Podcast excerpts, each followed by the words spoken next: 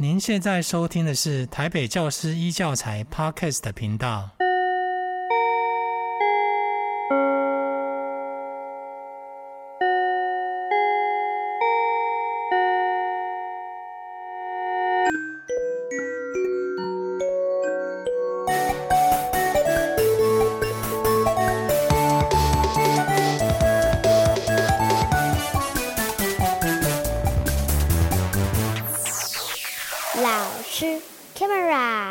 老师开麦啦！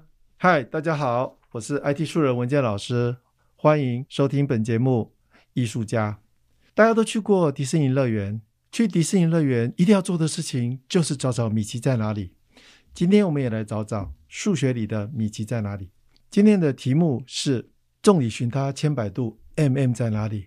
那我是数学老师，所以我先解释什么是 MM。MM 就是数学，数学是 mathematics，英文是这样，所以里面有两个 M。所以我们要先找找文学里面的数学在哪里。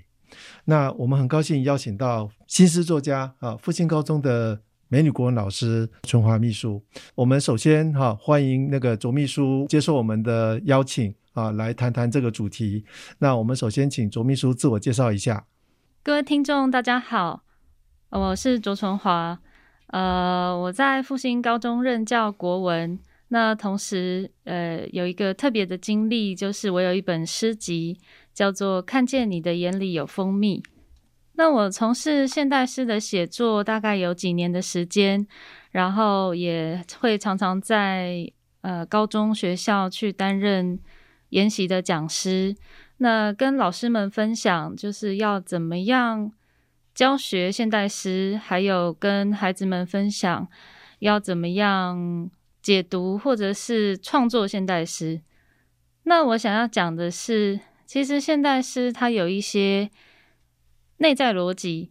那像我们初学写诗的人，他是靠就是不断的练习，然后不断的阅读，然后偶尔发现一些，然后慢慢的集结汇流成一个整体。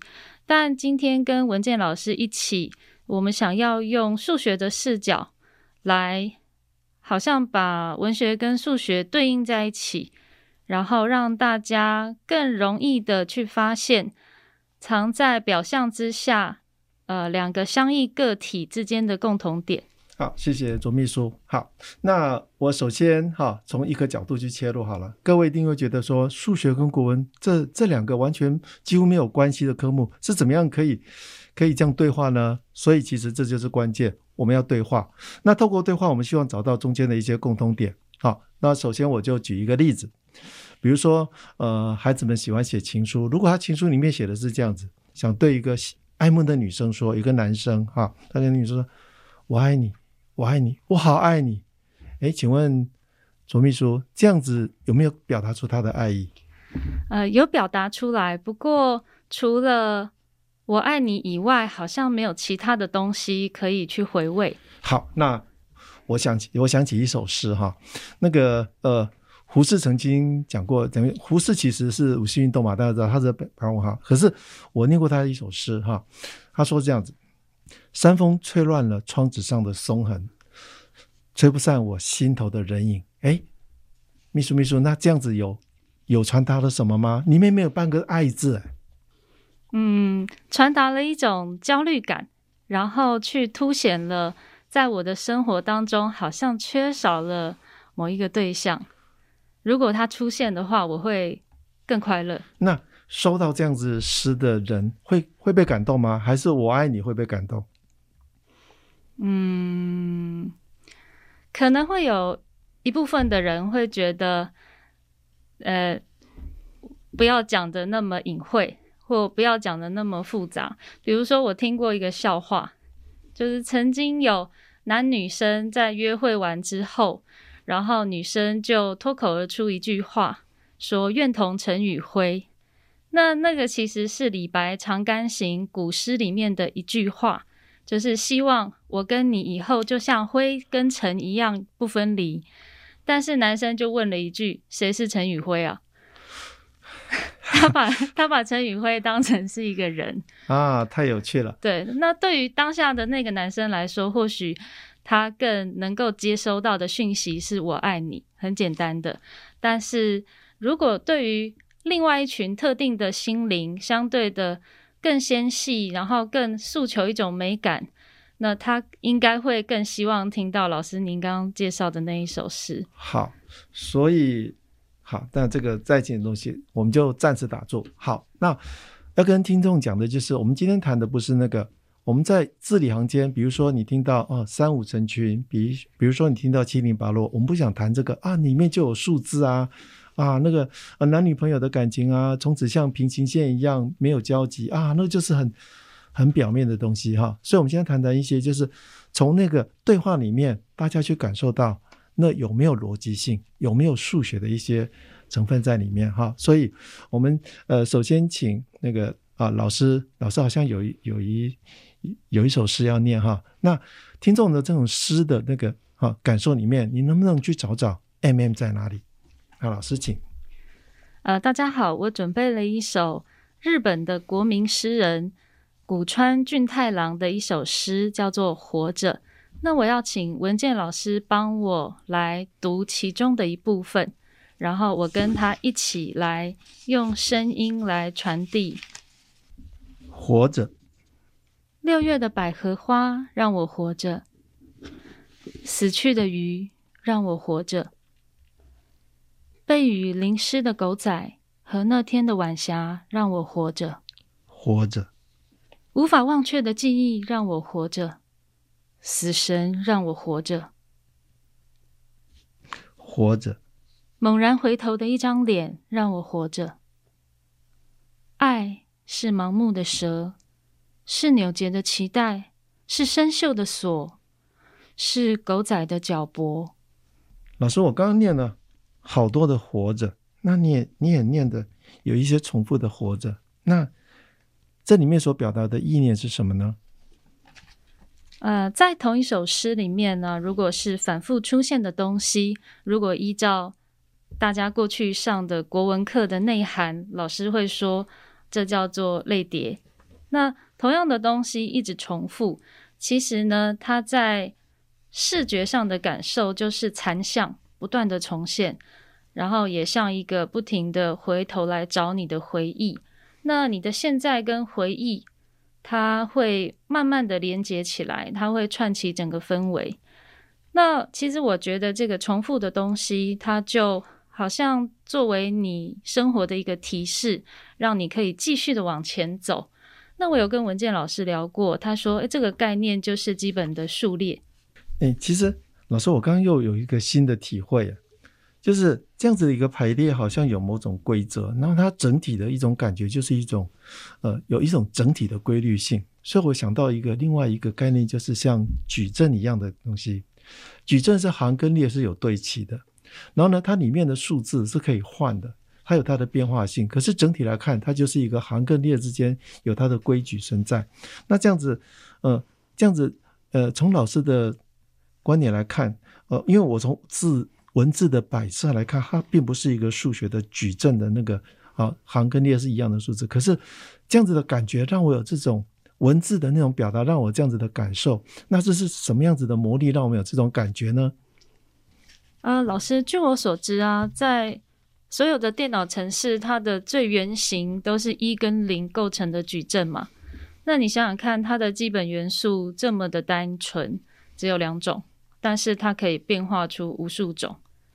那我们规则的建立，往往就是帮助了后面的打破规则。所以，在一个作品里面，或者是任何一件物品里面。当我们期待要看到它很美的时候，其实它里面就会有一些规则跟非规则的东西共同组成。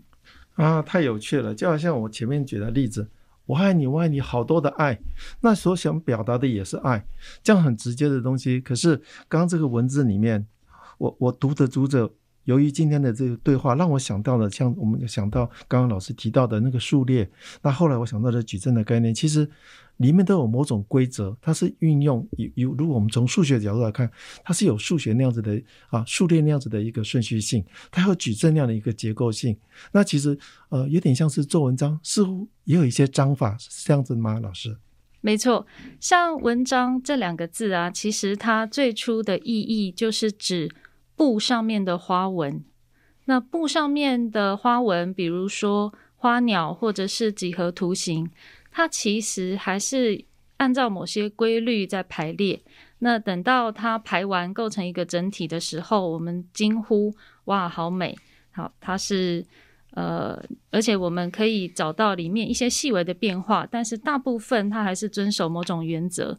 所以像，呃，文学创作者常常在谈的就是创作的时候，他其实呃都在遵守某一个内在逻辑。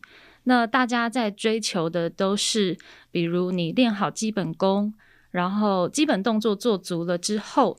再在这些规则里面做细部的变化，或者是小变态，这样，那这个就有点像，就是把人放进一个关系当中，然后人的心态会产生变化。像一个家庭里面有两个人，或者是有三个成员，或者是有四个、五个，那他可能的呃撞击啊或变化会更多元。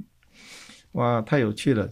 那这个像我刚刚提的那个矩阵哈，那矩阵的接触如果越大的话，这里面的变化就越大，太有趣了。我非常，我发觉这个对话可以冲击出很多一些我从来没有想过的事情，太神奇了。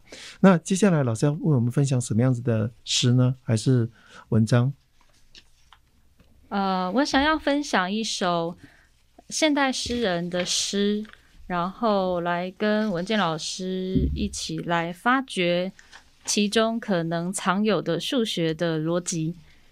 这一首是红红的，在旅行中。那我应该要先把它读一遍，因为现代诗的写作，乃至于所有文类的写作，它其实都脱离不开。我们是边写边读，我们要用读去感觉文字的那个渲染力，然后用读来检查。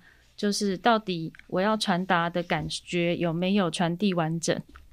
这样，所以请大家先放松心情，然后先听我读一首诗。读是很重要的。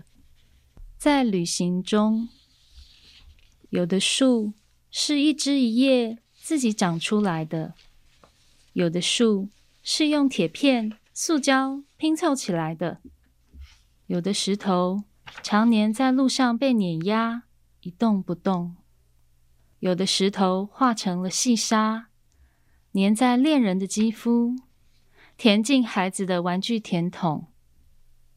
有的风掠过山林、海洋、沙漠、屋顶的衣衫，时而湿润，时而丰富，时而焦渴。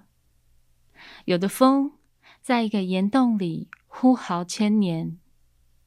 有的房子建造时最美，有的房子被人涂鸦时最美，有的房子被时间摧毁时最美。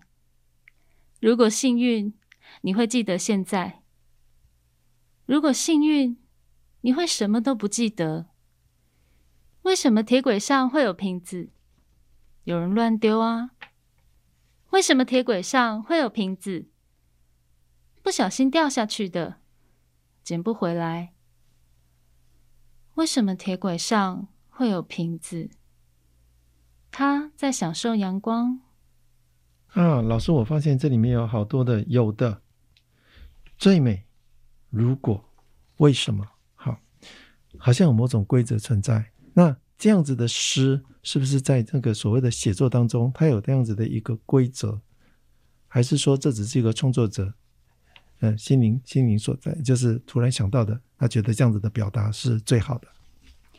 我我觉得老师刚刚讲的都正确，就是这就是呃诗的内在逻辑的表现。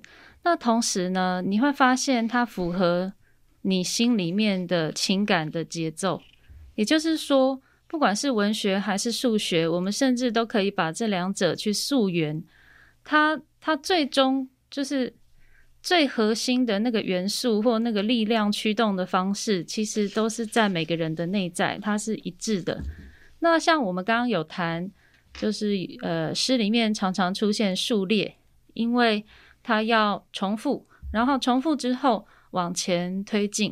那这首诗也有，比如说在同一行里面，呃，诗人会说“时而芳馥，时而湿润，时而焦渴”。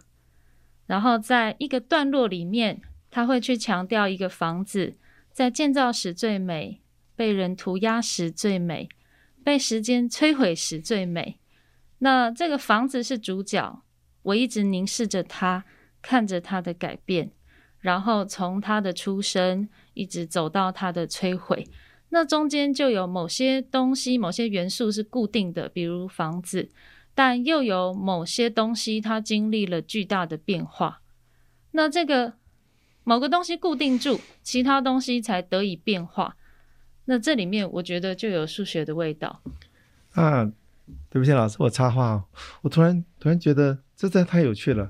刚刚我在听的时候，因为我是数学老师，我就都都是从数学的角度去思考。所以刚刚老师在换词的时候，对我来讲就像数学的未知数。它。你给它一个未知数 x，它可以是十而为一，十而为二，啊，这是太有趣了。就是在变换当中，它有它的，它有它的灵活，可以去换。可是这样可以产生一个美感，时而时而时而啊。然后再来就是，似乎重复性在文学里面是一个很重要的元素，或者是一种表达吗？没错。那呃，数学里面，比如说我们要表达，哎，数列啊，越来越大，越来越小，它是一种规则。那在文学里面是。指的是强度，或者是有其他的表现方式。老师能不能为我们举一些像这样的例子？听起来就是有那种顺序性，有那种强度的感觉，忽大忽小。那这样子的话，能不能老师我们举例一些？这样其实就是一种数列。嗯，好的，我为大家来读古川俊太郎的另外一首诗的其中一段。这首诗叫做《无题》，就是没有题目的无题。我厌倦了。我厌倦了我的肉体，我厌倦了茶碗、旗帜、人行道和鸽子，我厌倦了柔软的长发，我厌倦了早晨和夜晚的幻术，我厌倦了我的心。好，这就是诗里面的其中一段。那我们又发现了，怎么又是我厌倦了？我厌倦了，我厌倦了。但是厌倦的东西感觉很多元、很丰富。那其实隐隐约约，我们就发现，诶，这好像是诗人生活的周边出现的物件。然后这些东西，我们把它摆上舞台，好像它整个南瓜跟实现了人类生活的某一种面貌。那这就是老师刚刚说的，就是那个。某一种逻辑啊，这太有趣了。呃，刚刚的对话，我又我有一个新的体会。其实从函数的角度来看，如果我们说把函数那个自变数带成“我厌倦了”，那出来的结果就不可以是一对多，这不是函数，它违背了函数的一个规则。可是呢，如果我们从另外一个角度来看，如果把它看成是分段函数，变成是一个条件的话，当 x 大于零。怎么样？当 x 小于零，它又如何？当 x 产生在另外一个范围的时候，它又如何？这样子的分段函数就可以表达出一个函数，它在各个不同的区段里面有不同的表现方式跟它的变化。那原来文学里面也是这样子，就是哦，当某个情境下、情况下，它会产生一种心情，或者是一种是一种呃呃完全不同的那样子的一个风貌。那这真的是太有趣了。老师给我一个很好的提示，就是原来在重复的“我厌倦了”里面，它其实已经变化了。也就是在我们习以为常的日常当中，我们看着我们周围亲人朋友的面貌，我们觉得他跟我们都没有改变，他跟我们的关系永远不变，但其实是已经变化了，只是在诗里面还是。一贯的用一个符号来指称，但你从后半段的我的肉体、茶碗、旗帜、人行道、柔软的长发、夜晚的幻术和我的心，你都可以去追溯到、感觉到，其实他已经变。哇，今天太棒了！我本来觉得我是艺术家，把数学变得很简单的人，我这样子的秩序，我觉得我今天变成插画家了。我都喜欢插老师的画。刚刚老师的的那个啊。那样子的分享，我又想到了一一个函数。呃，老师刚刚讲不变嘛，我们看到我们的亲人，哎，每天都不用变，每天都不变，哎，怎么突然之间啊，孩子长大了啊，父母变老了。好，那我们讲数学里面有的不变的东西叫做常数函数啊，y 等于二，y 等于那是常数函数哈。但是我们讲，我们把一个我刚刚讲函数，如果我们把 y 等于 x 的话，它是一直在增加的。可是我把那个 x 变成是一个 x 的绝对值的时候，它又产生变化。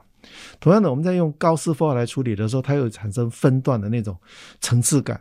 所以其实，呃，如果我们把那种所谓的呃，可能是我从我的角度来看，就是在我们在创作的过程当中，如果我们就理出一些头绪，我要表达的一种情境或者是变化，我先把它规划好。那么在不同的情况下，我就产生不同的给读者不同的感受或者是一种想象。那似乎其实就是在我们的。我们的数学里面，我们可以用分段函数来去规划。当它在某个范围内，我们希望期待它有什么样子的一种表现啊！这个真的是太有趣了啊！迫不及待，很想听听老师接下来的分享。在今天节目之前呢，其实我有跟文健老师讨论，我觉得一首诗啊，它经常的从它的原点绕了一圈之后，完成一个封闭图形，然后又回到它的原点。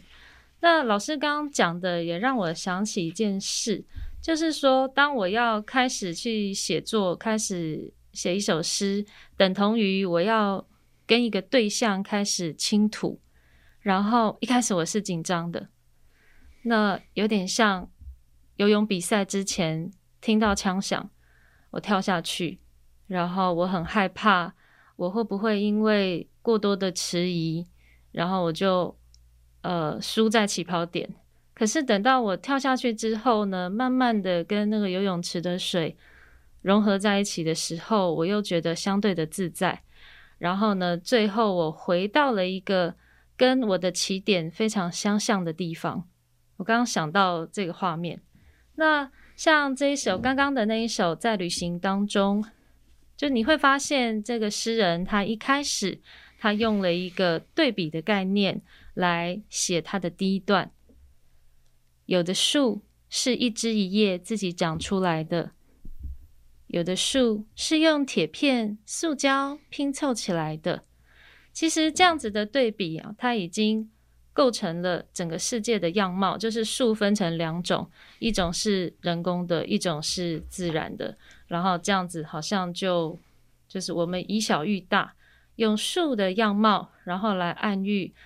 人间的一切也都有人工的跟天然的。那当他这样开头之后，他做了尝试。那接下来的好几段，他就继续的用重复的手法，然后也有用对比，然后慢慢往前推进。那到最后的结尾，呃，大家要注意，可以注意一下，就是最后一段那个在旅行中。为什么铁轨上会有瓶子？这个问句出现了三次，但后面给的三次的回答就必须要不一样。第一次是回答有人乱丢啊，第二次是回答不小心掉下去的捡不回来。那这个不小心跟捡不回来好像就有点况味，表示说发生了问题，但我没有办法解决了，我们回不去了。可是最后当他要收尾之前。他又回答：“他在享受阳光，就好像前面发生的不小心回不来都没有关系了。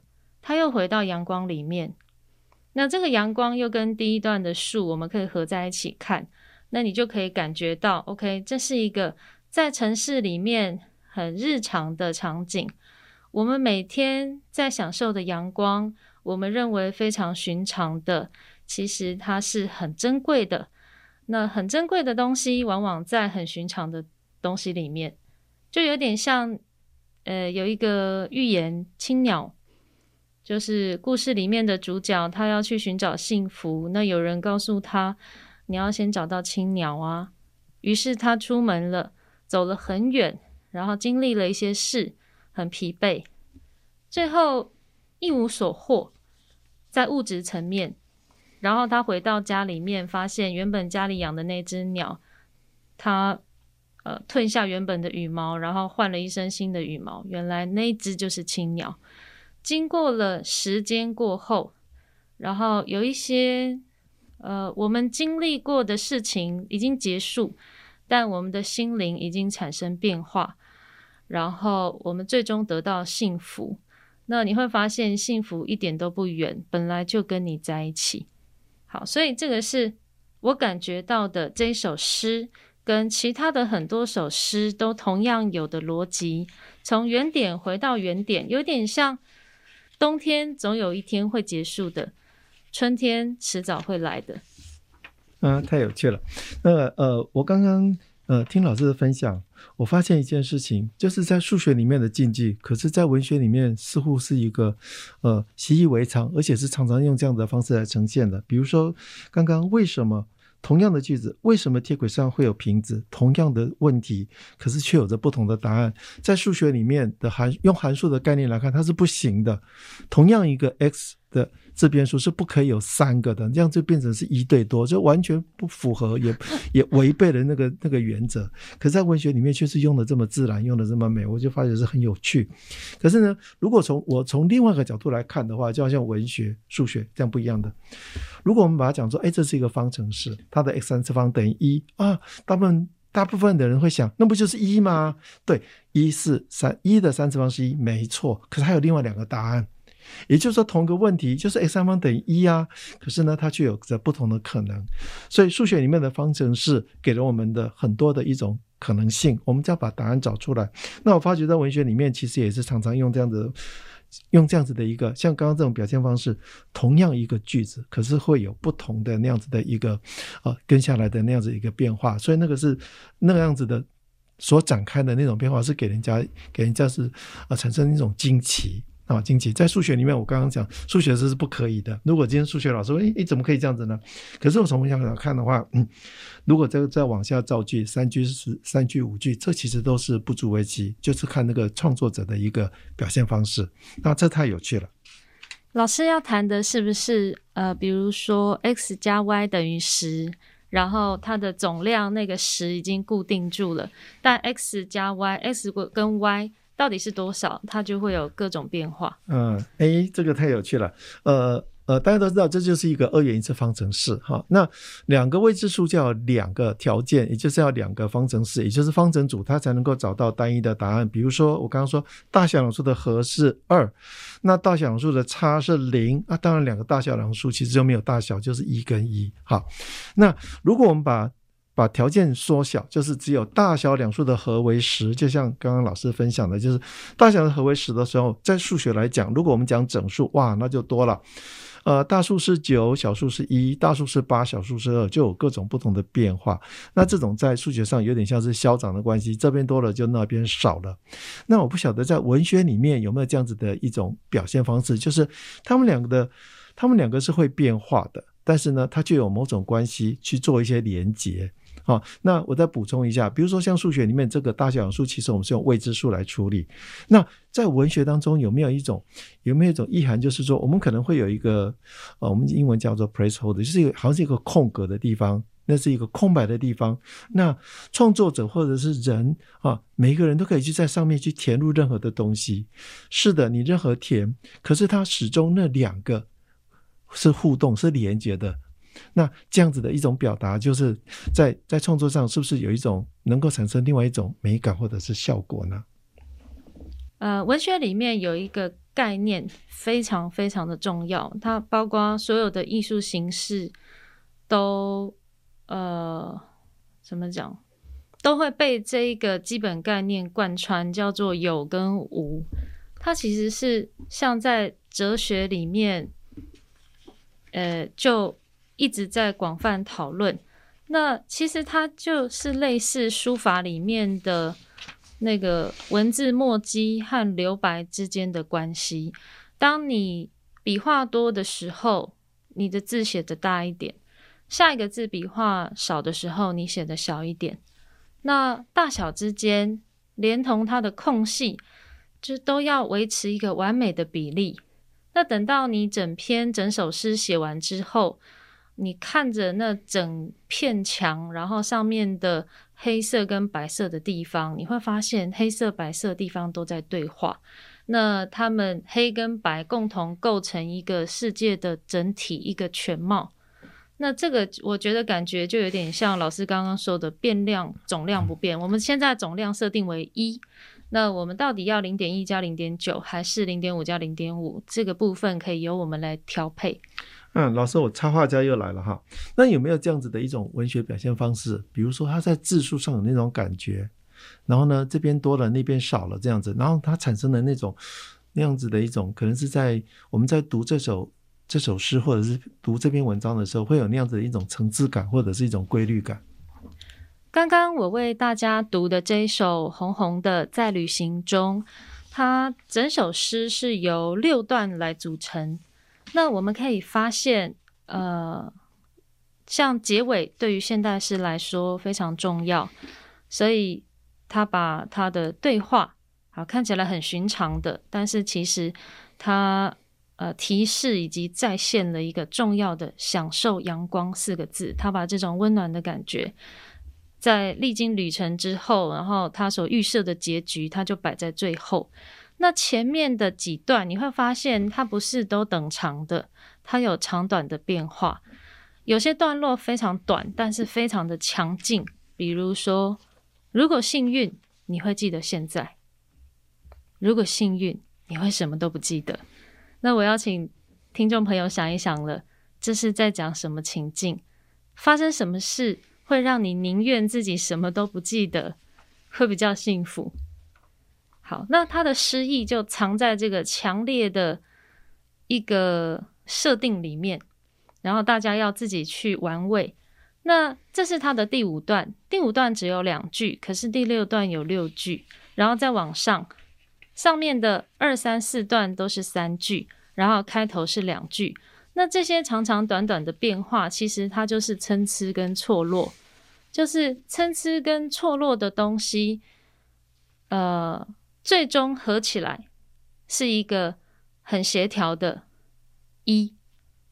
那这就是现代诗里面我们也会去调度的。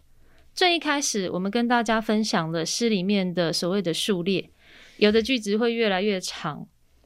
那其实也有有的句子会越来越短，然后我们刚刚也有提到对比的概念，黑和白的概念，所以有的树是人工的，有的树是自然成长的。那这些逻辑就会散落在整首诗里面，然后他会安排。好，这一开始我要开一枪，所以我用对比，然后接下来我花三个段落，再慢慢的从石头推进到风。然后再点出房子，那你会发现，它从树跟石头跟风后半段就跳到人的生活了，所以会出现房子，呃，幸不幸运的概念，跟你的记忆有关，还有最后的那个瓶子在铁轨上享受阳光，后半部就会跟人的生活非常相关。那这个前半部的物件跟后半部的人。一样就是构成人类生活，又是一个整体。哇，太有趣了！我现在要从插画家变成变成要点歌了哈。我发觉今天机会难得，我现在我现在要我现在要点播哈。对不起，不是点播，就是我我很好奇哈，我很好奇，就是老师刚刚讲就是对比，也就是说我们在描述一件事情的时候，我们会挑出一件最重要的事情来做一做一个比较。原本我们有很多的选择，可是这个作者或者是创作者，他会选择一个观点，然后从那个观点去描述他所看到的现象。啊，那我我呃，我先举数学的例子好了。呃，数学里面要表达很大很小的数字，大家都知道啊，就是指数嘛，啊，指数就是那样子。可是当一个数字大到很大，或者是小到很小的时候，它就很难用图形的方式来呈现。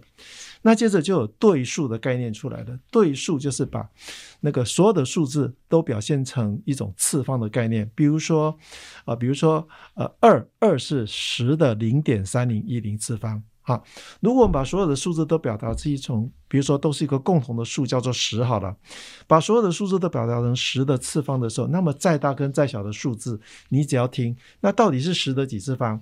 那那个数字大，那它就大；那数字小，它就小。好，那。我我的意思是，当我们要比较一件事情的时候，我要表达很大，可是我用十的次方来表达它。这样子的表现方式，就是让听的人知道更清楚、明白我要说的大小。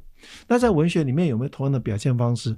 除了说我们表达作者或者是创作者他所要表达的，我想要强调这个，可是他在强调的过程当中有没有一个依据或者是准则？用这个表现方式是会让那个听者或者是那个那个读者有一种比较强烈或是明显的感受。呃，老师，你的意思是不是？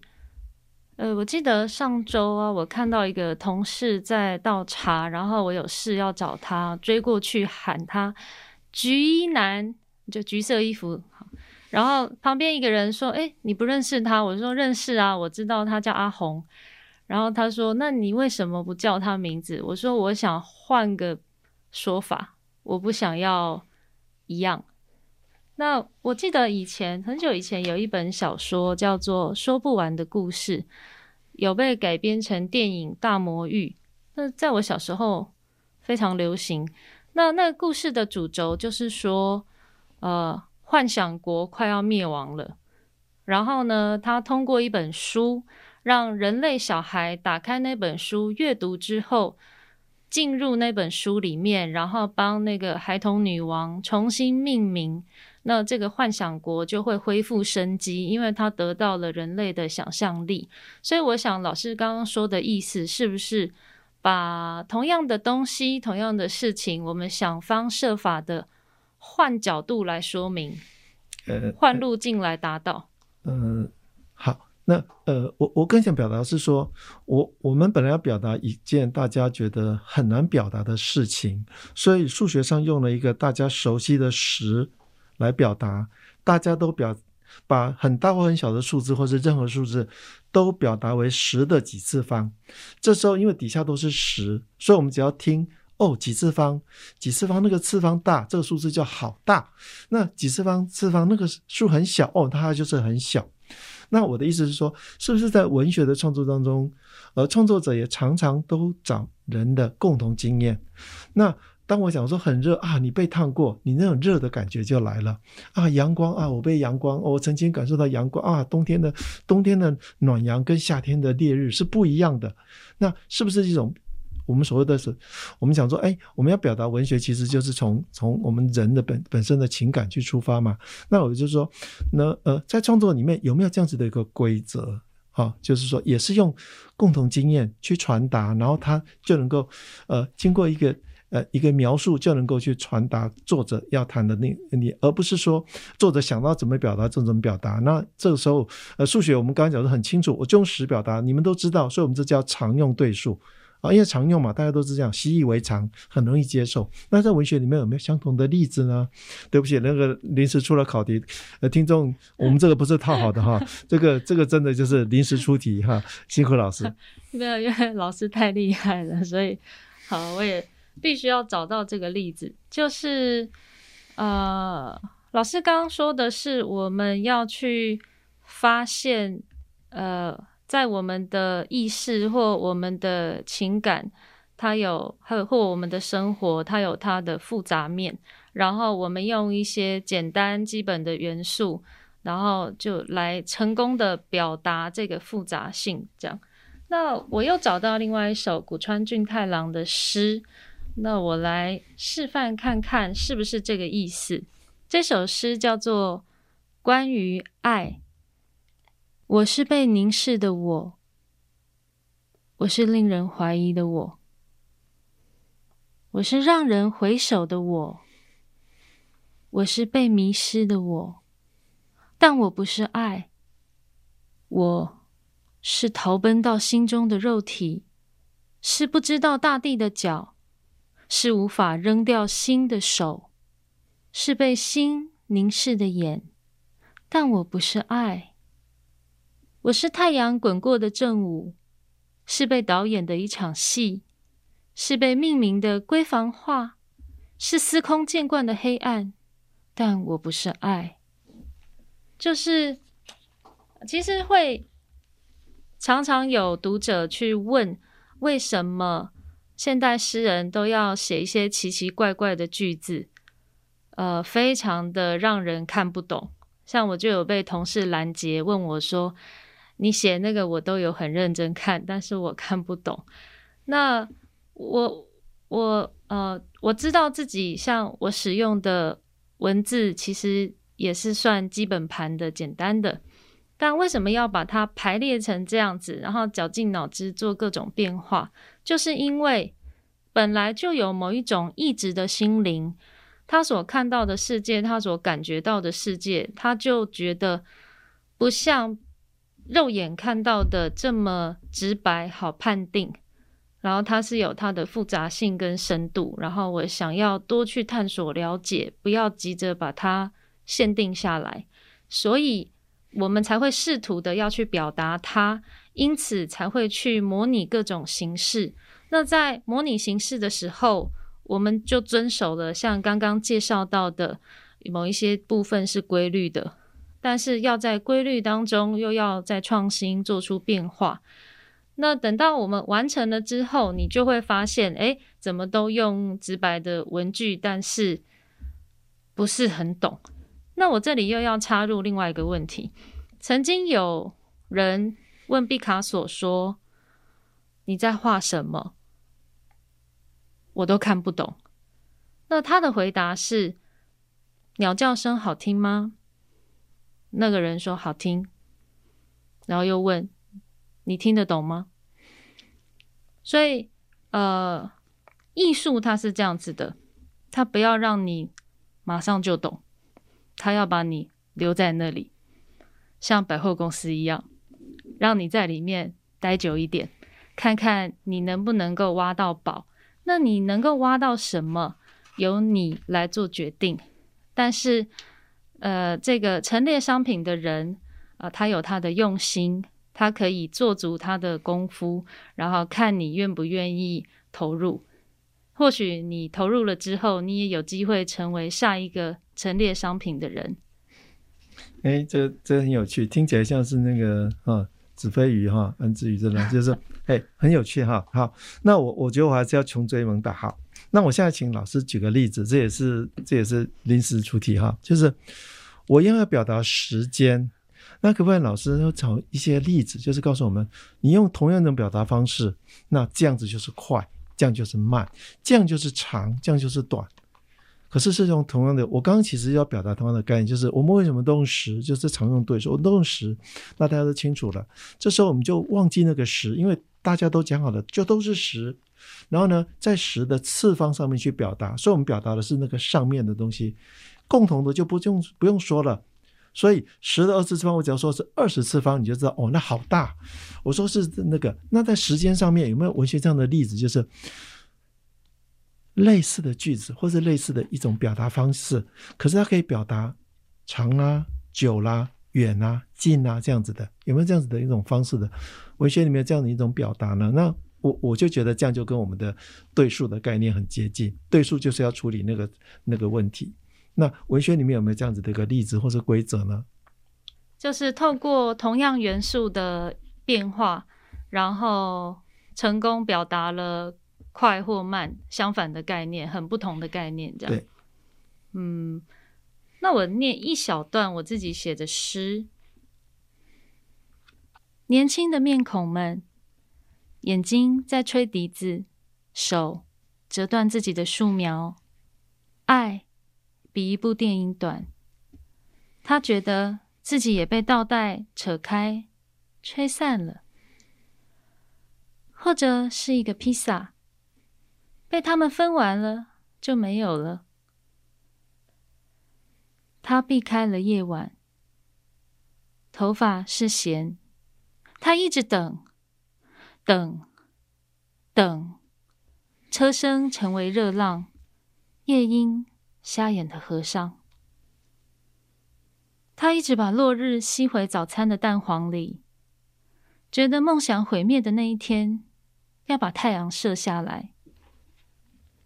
好，就是现代诗里面呢，它会有一些句子是呃单独的用一个字来吊着一行，那样子在视觉上产生的感觉，因为我们刚刚说在读文学作品都要读嘛，所以当他用一个字占一行的时候，表示说你要在这个字上停留相当于一行的时间，你要给他更多的注意力，那他就会制造很慢的时间感。那如果你在很多密集的句子里面，然后你都排列得非常长，那这样子速度就会相对的快一点。但我想我们的快和慢呢，嗯，因为文字它有各种的功能，有些文字出来你知道它是作为背景，那有些文字出来，因为它是动词跟着主角，你会知道啊，它是在描写动作。然后有一些是呃高亢的呐喊，它直接把状声词嘿吼嘿吼写出来。那你会感觉到哦，很很很亢奋，或或者是亢奋到愚蠢。那所以文字它传递给人的感觉，其实它蛮直觉的，就是不一定是什么字就会组成快或慢的感觉，要看你怎么使用。就是我们还会在使用上再下功夫。啊，这很有趣哈。其实听众从今天的题目里面会发现，其实这数学老师为什么可以跟国文老师一个文学？啊，一个文学创作者那样子一个对话呢，其实在这冲突点就在于你说你的，我想我的哈。对，刚刚老师讲的那个诗很美，可是我都没有听进去，我在找我的答案，我找到了。老师用的时间哈，时间就是表达用电影来表达，哎，电影的时间我知道哦，一两个钟头。老师讲吃披萨哦，那披萨那就是十分钟五分钟。你用了这样子的一种意象。那但是停止，因为有他的共通经验，我就知道，当你在讲是讲电影哦，有倒带哦，那有前进后退的感觉。然后时间，电影不会只有十分钟吧？可是你吃个披萨也不会只有两小时吧？所以那样是一种表现嘛，就是其实你用了一种呃我们一般的共同经验，所以你呃。呃，我我不知道这样说恰不恰当，就是说，在文学里面，他们有所谓的数学上的时，我不需要用时来表示，我用一个共同经验来表示，这个共同经验就会让你知道我在说什么，可以这样说吗？